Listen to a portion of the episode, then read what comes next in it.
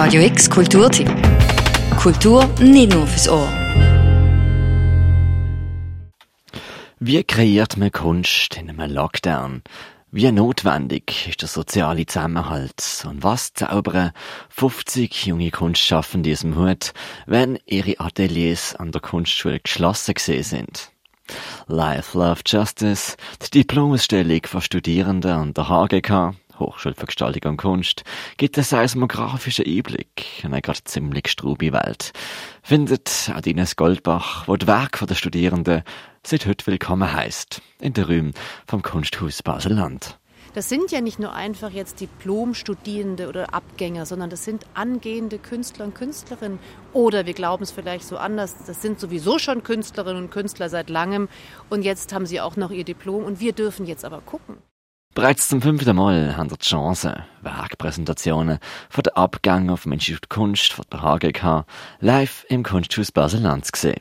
Diesmal aber in einer Zeit von der Pandemie, wo Lockdown für die Studierenden geheißen hat, keine Ateliers, bis vor kurzem auch keine Workshops.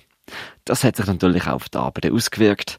Für Katharina Kämmerling, mitunter in der Medienwahl, für Sophia Durier in der Konzipierung.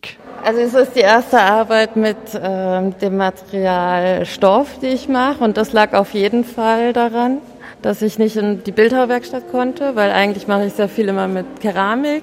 Es hat dann jetzt noch zu drei keramischen Objekten gereicht. Yeah, completely. Actually, I was in Argentina and I was not uh, sure that I would be able to be here.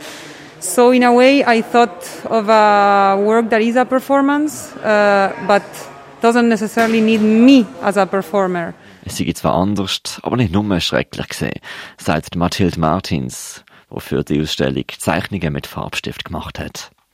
Uh, well, it was weird indeed, but uh, in the end, it was also um, it also helped me in a way because I started working more from home, and in that sense, I had more uh, the space and time to be by myself with my work, and that allowed me to really focus uh, on what I was doing.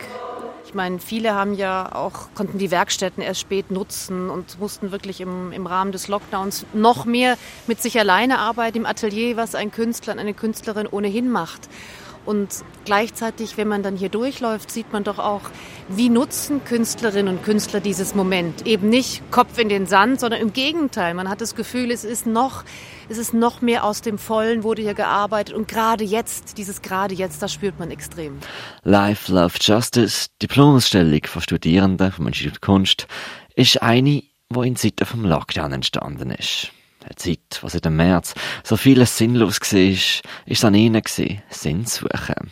Und so sind Wege entstanden, wo anders wie vielleicht nicht entstanden wären. Man sieht in einer Reihe, als Strickereihe, farbig, reusierend an der Wand, sensible Zeichnungen auf weißen Blätter, Video, Klang, Performances ohne Performerin. Es ist eine Ausstellung, die vor allem mit viel Mut aufspielt sagt Leiterin vom Institut Kunst, Jules Martinez, die die Diplomausstellung im Kunsthaus Baseland co-kuratiert hat, zusammen mit der Nicola Dietrich vom Kunstverein Köln. Ähm, die Suche nach neuen Ideen, die Suche nach neuen Methoden und die Suche nach der anderen und die Bewertung von was der andere eine geben können. So, ja, sie haben viel verloren. Nicht, äh, die konnten nicht die Werkstätte benutzen, nicht die Atelier benutzen, nicht die Materialien holen, nicht überhaupt äh, groß arbeiten. Aber trotzdem haben sie beide ähm, weitergemacht in die Praxis. Das ist schon viel.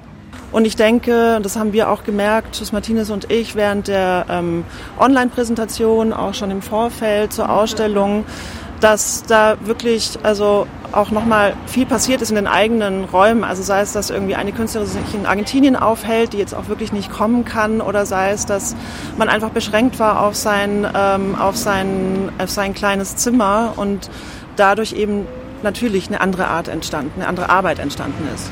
Es war ein sehr schweres Semester und ich bin unglaublich dankbar und großzügig an die Lehrer und an alle Mitarbeiter und an die Künstler, die das mitgemacht haben, ohne zu blinken. Und das ist wirklich nicht ohne. Kunst ist mehr als nur anschauen. Kunst müssen auch spüren, erleben. Und ein Künstler ist ein soziales Wesen.